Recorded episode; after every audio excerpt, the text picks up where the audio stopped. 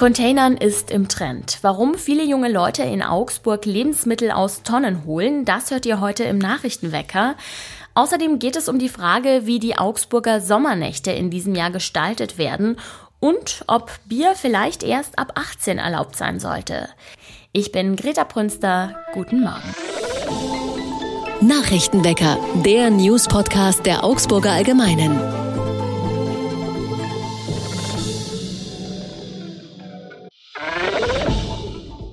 Vor der Corona-Pandemie haben die Augsburger Sommernächte Zehntausende Menschen angezogen.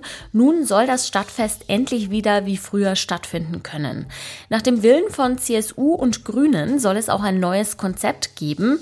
Die beiden Parteien sind dafür, dass die Festzone auf das Viertel rund ums Theater ausgedehnt wird. Dazu sollte auch die Verkehrsachse Karlsstraße-Grottenau ein Wochenende lang gesperrt werden. Die Chancen für diesen Plan stehen allerdings eher schlecht. Bei der Feuerwehr hat man nämlich Bedenken, was die Straßensperrung betrifft, besonders weil der Wegfall der Grottenau für die Einsatzkräfte die Anfahrt erschweren würde. Die städtische Marketinggesellschaft Augsburg Marketing warnt zudem vor den hohen Kosten, die durch die Erweiterung der Festzone entstehen würden. Die aktuelle Festzone umfasst die Maximilianstraße, Bürgermeister Fischer Straße und den Stadtmarkt. Der Königsplatz ist außen vor, nachdem es da beim letzten Stadtfest vor drei Jahren Probleme gegeben hatte mit Menschenmassen und mit dem Straßenbahnverkehr. Containern. So nennt man es, wenn Menschen die Mülltonnen von Supermärkten nach noch essbaren Lebensmitteln durchsuchen und die dann mitnehmen. In Augsburg ist es unter jungen Leuten zum Trend geworden. Besonders Studierende nutzen die Möglichkeit, gratis Lebensmittel zu ergattern und dabei auch noch etwas Gutes für die Umwelt zu tun, indem sie Essen retten, das sonst weggeworfen worden wäre. Das ist allerdings nicht ungefährlich. Wer weggeworfene Lebensmittel aus Abfallcontainern mitnimmt, der kann strafrechtlich verfolgt werden. Rechtlich gesehen ist der Inhalt der Container nämlich Eigentum der Supermärkte, solange die Tonnen auf deren Grundstück stehen. Ein junger Mann hat unserer Redaktion erzählt, dass er immer mal wieder Containern gehe und da alles Mögliche finde. Bei den Dreierpackungen mit Paprika werde zum Beispiel meist die gesamte Packung weggeschmissen, auch wenn nur eine Paprika eine braune Stelle habe. Oder Eierkartons landen zum Beispiel auch oft im Müll, wenn nur ein Ei kaputt ist, die anderen aber eigentlich noch heil sind. Oder einmal hätten Bekannte von ihm auch rund 200 Tafeln Schokolade im Müll gefunden. Die wurden dann an Freunde weiter verschenkt. Es gäbe allerdings auch Supermärkte, die ihre Tonnen abschließen. Dort sei das Containern dann nicht möglich. Zur Anzeige kommt es in Augsburg übrigens eher selten. Laut Polizei gibt es oft ganze Jahre, in denen keine einzige Anzeige wegen Containern gemacht wird.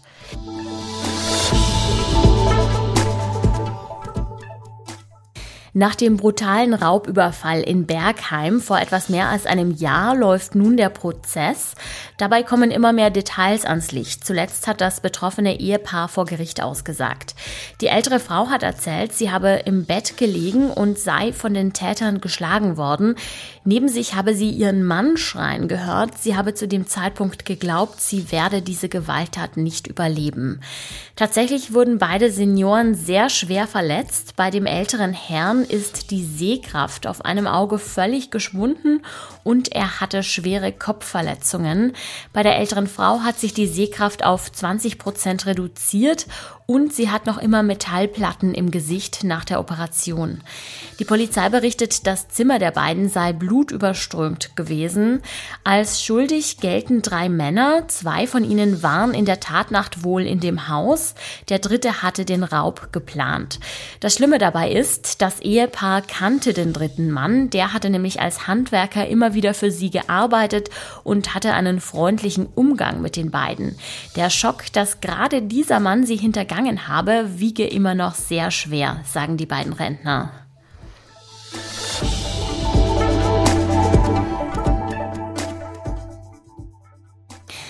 Kalt und neblig geht es auch am heutigen Freitag weiter. Die Werte liegen zwischen minus zwei und null Grad.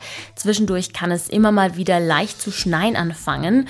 Seid bitte besonders vorsichtig auf den Straßen. Für Bayern gilt nämlich nach wie vor eine Glättewarnung. Dass durch den Ukraine-Krieg der Gas- und Strompreis bei uns deutlich steigt, das ist keine Neuigkeit. Wie stark der Preis teilweise aber angestiegen ist, das haben viele Verbraucherinnen und Verbraucher erst in den letzten Monaten begriffen. Mein Kollege Michael Kerler hat Beispiele aus der Region mitgebracht und wird uns jetzt davon berichten. Hallo Michael. Hallo Greta, grüß dich. Michael, bei deiner Recherche geht es ja unter anderem um eine Tochter der Stadtwerke, nämlich den Stromanbieter Billig Willig. Wie sehr wird das Unternehmen seinem Namen denn gerade noch gerecht? Ja, man muss sagen, Greta, dass sich einige Leser in letzter Zeit bei uns gemeldet haben, die überrascht waren von der Höhe ihrer Stromrechnungen und einer davon war eben Kunde bei Billig Willig und in dem Fall, in seinem Fall wird das Unternehmen seinem Namen natürlich keinesfalls gerecht, denn für ihn ist der Strompreis von 40 Cent, was so im Rahmen liegt, auch in heutiger Zeit, auf über 80 Cent gestiegen, was das Doppelte ist und wirklich jenseits von Gut und Böse. Und wie erklärt das Unternehmen diese Preisexplosionen? Das Unternehmen erklärt die Preisexplosion natürlich mit dem, was wir erlebt haben in letzter Zeit mit einer starken Preissteigerung für Strom am Markt. Also wir wissen ja, letztes Jahr ist Strom in der Erzeugung viel teurer geworden, weil Gaskraftwerke eben teurer geworden sind und dergleichen. Und diese Strompreise schlagen natürlich irgendwann auf die Verbraucher natürlich durch. Hier spielt der Ukraine-Krieg auch eine Rolle. Und da gab es einige Hochphasen im vergangenen Jahr, wo der Strompreis wirklich durch die Decke gegangen ist. Und in dieser Zeit muss die Preiskalkulation für den Kunden erfolgt sein, was natürlich ein sehr, sehr ungünstiger Fall für den Einzelnen war. Einige Stromdiscounter haben sich wegen der Krise ja komplett vom Markt zurückgezogen. Wie ist das denn bei Billig Willig? Gut, billig-willig ist in der gleichen Situation. Die nehmen zum Beispiel keine Neukunden mehr auf. Also hier gibt es keine Chance mehr, Kunde von billig-willig zu werden, was bei den Strompreisen von 80 Cent auch wahrscheinlich unwahrscheinlich ist, dass sich hier noch ein Kunde meldet. Aber die Stadtwerke haben versprochen, sie wollen keine Kunden, keinen Kunden kündigen. Das heißt, sie wollen jedem Kunden, der noch bei billig-willig ist, ein, ein Anschlussangebot machen, also ein Angebot machen. Ob das die Kunden dann akzeptieren oder nicht, das ist dann deren Sache. Jetzt gibt es ja auch die Strompreisbremse, die rückwirkend zum 1. Januar gelten soll. Macht die die Rechnungen für alle Stromkunden billiger oder greift die wiederum nur in bestimmten Fällen? Ja, Greta, das ist ein ganz interessanter Fall.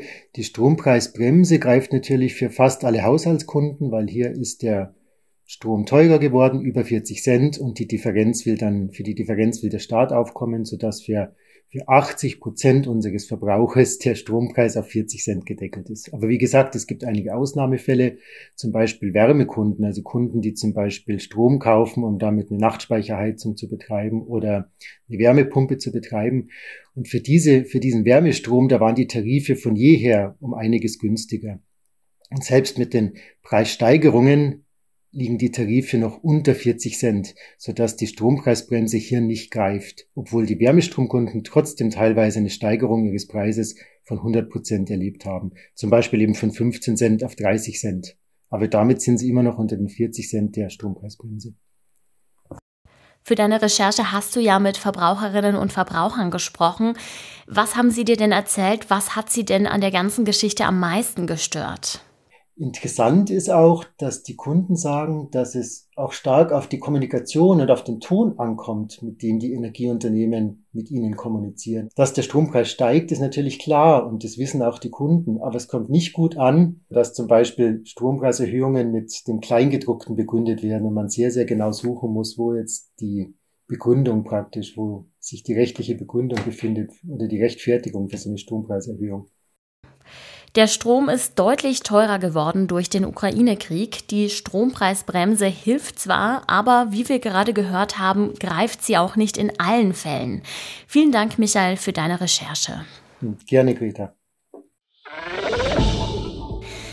Und auch das ist heute noch wichtig. Drei Jahre nach Beginn der Corona-Pandemie beraten Experten bei der Weltgesundheitsorganisation heute darüber, ob der internationale Gesundheitsnotstand aufgehoben werden soll. Der Corona-Notfallausschuss gibt eine Empfehlung ab. Die Entscheidung trifft dann der Generaldirektor der WHO. Die Entscheidung wird aber voraussichtlich erst am Montag bekannt. Wisst ihr eigentlich noch, wie alt ihr wart, als ihr euer erstes Bier getrunken habt? Ich würde mal drauf tippen, dass ihr vielleicht 16 wart. Ab diesem Alter ist es Jugendlichen in Deutschland nämlich erlaubt, Bier zu kaufen. Oder vielleicht wart ihr auch erst 14 oder 15, denn in diesem Alter darf man schon Bier trinken, wenn die Eltern dabei sind. Das soll sich jetzt ändern, fordert zumindest Burkhard Blinert, der Drogenbeauftragte der Bundesregierung. Seiner Meinung nach sollte man Bier erst ab 18 Jahren bekommen. Dasselbe gilt natürlich auch für Wein und Sekt. In Deutschland ist Alkoholkonsum weit verbreitet. Ein Drittel aller Jugendlichen trinkt regelmäßig. Bei den Erwachsenen sind es sogar zwei Drittel. Dabei wird der Konsum zum Teil auch verharmlost. Es gibt nämlich auch viele Menschen, die daran erkranken und rund 40.000 Deutsche sterben sogar jährlich an den Folgen ihres Alkoholkonsums. Ob Burkhard Blinert das jedoch so durchkriegen wird, das ist eine andere Frage.